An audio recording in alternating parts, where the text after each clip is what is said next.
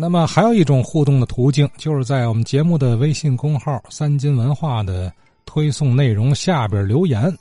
哎，我我也可以看到啊，比如说，呃，昨天我们推送的那篇文章啊，呃，内容是赵一坤老师讲述自己的祖父一代武生名伶赵红林老先生的故事。在那个留言区啊，我就看到了一位先生的留言，挺好。他说呀，那是一九七二年的时候，他在师傅赵万鹏先生家，赵万鹏就是呃赵一坤老师的父亲，也就是赵红林老先生的。公子啊，说：“哎，在赵万鹏先生家呢，和师爷赵红林老先生相见。当时年过古稀的赵老先生啊，一点没有隆中老态啊。夏天在院子里，小茶桌一摆，沏好了茶，对吧？关起门来，那个年代说话那就得关起门来啊。哎，就开始讲啊，给这个。”这位先生讲啊，过往在戏班子里头走南闯北的那些老事儿。哎，我一看这留言，这样的听友那非得联系联系啊，请他到节目中细致的聊聊。哎，让我们大伙儿都听听。于是呢，我拨通了这位孙景华孙先生的电话。原来啊，孙先生是烟台人，他不是咱天津人，也是通过这个三金文化这个公众号啊，了解到咱们这个节目那。于是呢，孙先生就自己所知啊，回忆起当年师爷赵红林老前辈讲过的那些故事。我看到您在那个呃三金文化那个公众号上给我们留言了。哎，是是是我啊，我就看您好像和这个赵红林先生和赵万鹏先生这个关系挺亲近的啊。是 是是，赵万鹏先生他就是我的师傅，那个赵红云先生是。我师傅的父亲嘛，就是因为七七二年我那个，就我师傅的母亲，我就叫他奶奶，我都我我都跟我师傅的儿子是一个叫法，都是奶奶爷爷的这么叫的。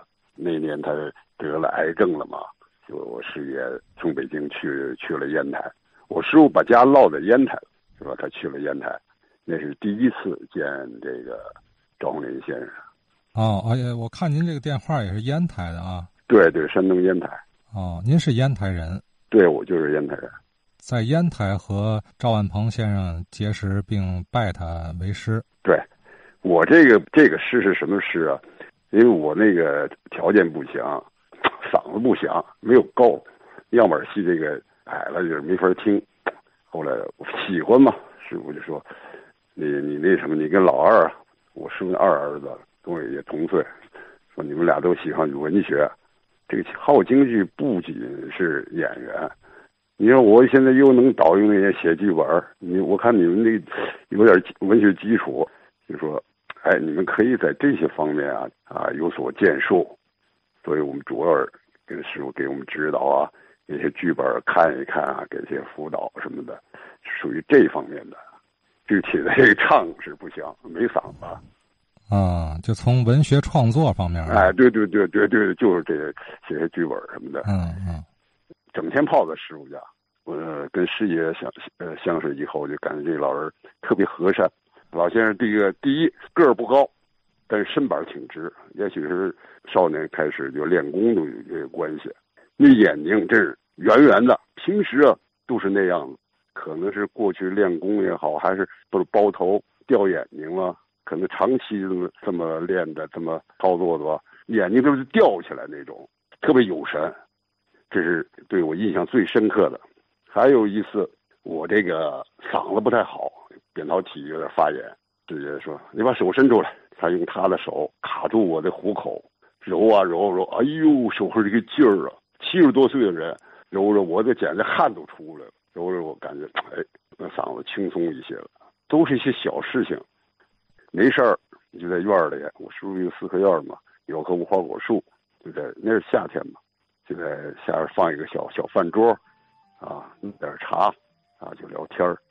师爷来了，他满肚子全是戏班的事儿，没事儿，我就跟师爷就聊天儿。那个年代，你想七几年文化大革命的时候，能说什么呢？说能听到这 这些事儿，就很高兴了。师爷曾经说过，我就问为什么叫。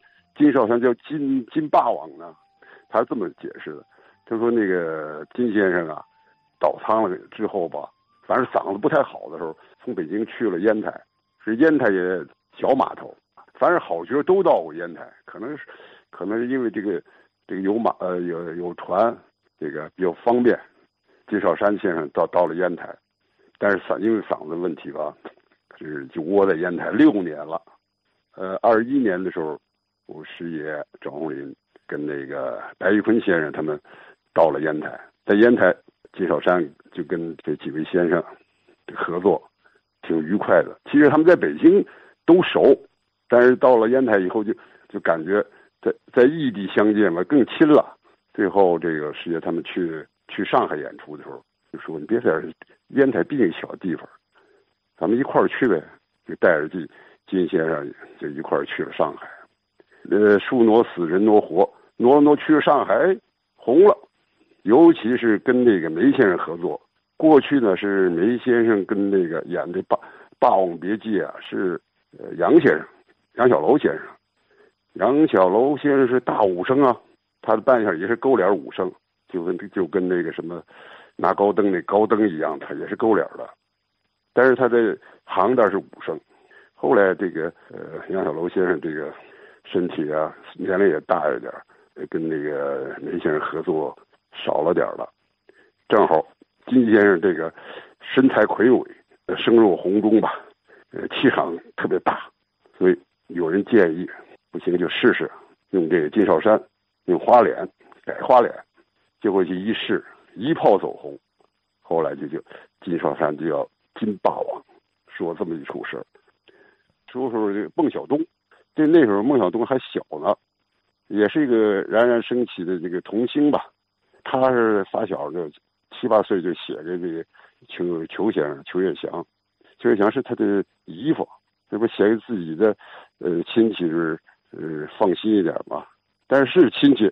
你交给人家里都得写生生死文书，你出去是有什么事儿死了都，跟师傅没关系。过去所有的合同格式都是所有人都是这样的，比较残酷。就是孟小冬十三四岁的时候就有有模有样的了，但是这个裘先生就想让他再进一步能窜红了。裘先生想了这么一个，想起这出戏来，想通过这个周金芳先生跟那个盖叫天先生啊。捧红这个孟小冬，或其实那个孟小冬那会儿挺红的，但是想进一步的呃让他窜红啊，就出了一出戏叫《七星孟获》。这出戏呢是是一出这个冷戏，由于他这个扮一下，因为他是少数民族嘛，异族嘛，扮一下比较奇特，工价也比较奇特，会的人太少，很少。盖叫天先生这个有很大的名气了，而且他会这出戏。就一组，呃，几个人一商量，周金芳先生演的马岱，盖叫天先生演的这个孟获。其实这是孟获是这个主要角色，七七孟获嘛。排了，把戏一排，哎，临临了临了，这这个盖先生临时说有事情，说演不了了。哎，具体的事我不想太太说那么太多了。这个票都卖一个多星期，是半个月以前就卖光了。这黄牛党就把这个票都炒到十倍以上。所以呢，剧场这个经理啊，傻了，不能演了，这怎么办？做不了这个辣呀！突然，那个谁，周先生想起来一个人来，这个人是谁？就这个我师爷赵红林先生。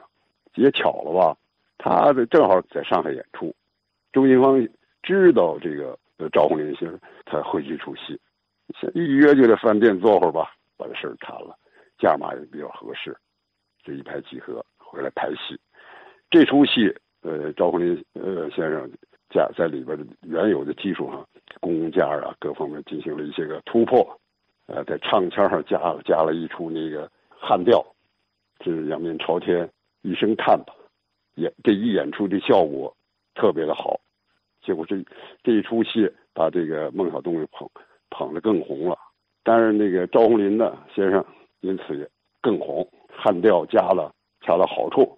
这个这个票友戏迷们，呃，当时这个比较时髦，像流行歌曲一样的到处传唱，连带就是说起来这个盖先生了，呃，因为这个剧场这个东西啊，老板都想搞点噱噱头，正好那个谁，这不是赵红林先生师爷这不在上海吗？剧场的老板，你那个谁，盖先生唱什么戏，我这个剧场让这赵红林先生唱什么戏，明摆着有点打擂这个这这感觉吧。但是这观众他好这个，好起哄，你这演什么，我这演什么，老板是赚了，观众也心满意足的。当然了，票票房好，他们的分的钱是不是也多啊？当时赵红林师姐说了：“我们哪知道这里边这个事儿？我们得听这个剧场的这个老板的调度啊，本来也没想到是这样。可是这个事儿传出去以后呢，孟小冬是过了两三年吧，转转了一圈到了天津了，落下来了。进京的在天津，你得先闹出点名堂来。哎，正巧是什么呢？也是前后脚赶的，也不是怎么着，还是巧合。”说盖先生正好也在天津，去了天津，他们后脚也到。这个两个剧场也采用这个在上海这个方式，你演什么我演什么。他有的这个这个观众喜欢看这个张永林先生的，有的喜欢看这个呃盖小天先生，都有自己的呃粉丝吧。结果在天津 又来了这么一出，双方的这个老剧场老板也是赚赚海了，结果。呃，孟小冬从天津到了北京，我师爷又又回到北京，又跟他合作了一期。戴先生唱完了，也奔北京了，所以他们前后脚也跟着也也到了北京了，也采取这种形式，就后来所谓的打擂。啊，赵红林先生三战盖叫天，不输，也没说赢输哈，反而不输盖叫天先生。都是当地小报可能这些这些记者啊，他们这个写了一些东西，这是我所知道的这个赵红林先生的一些呃趣闻轶事吧。好，嗯，这是来自烟台的孙景华先生。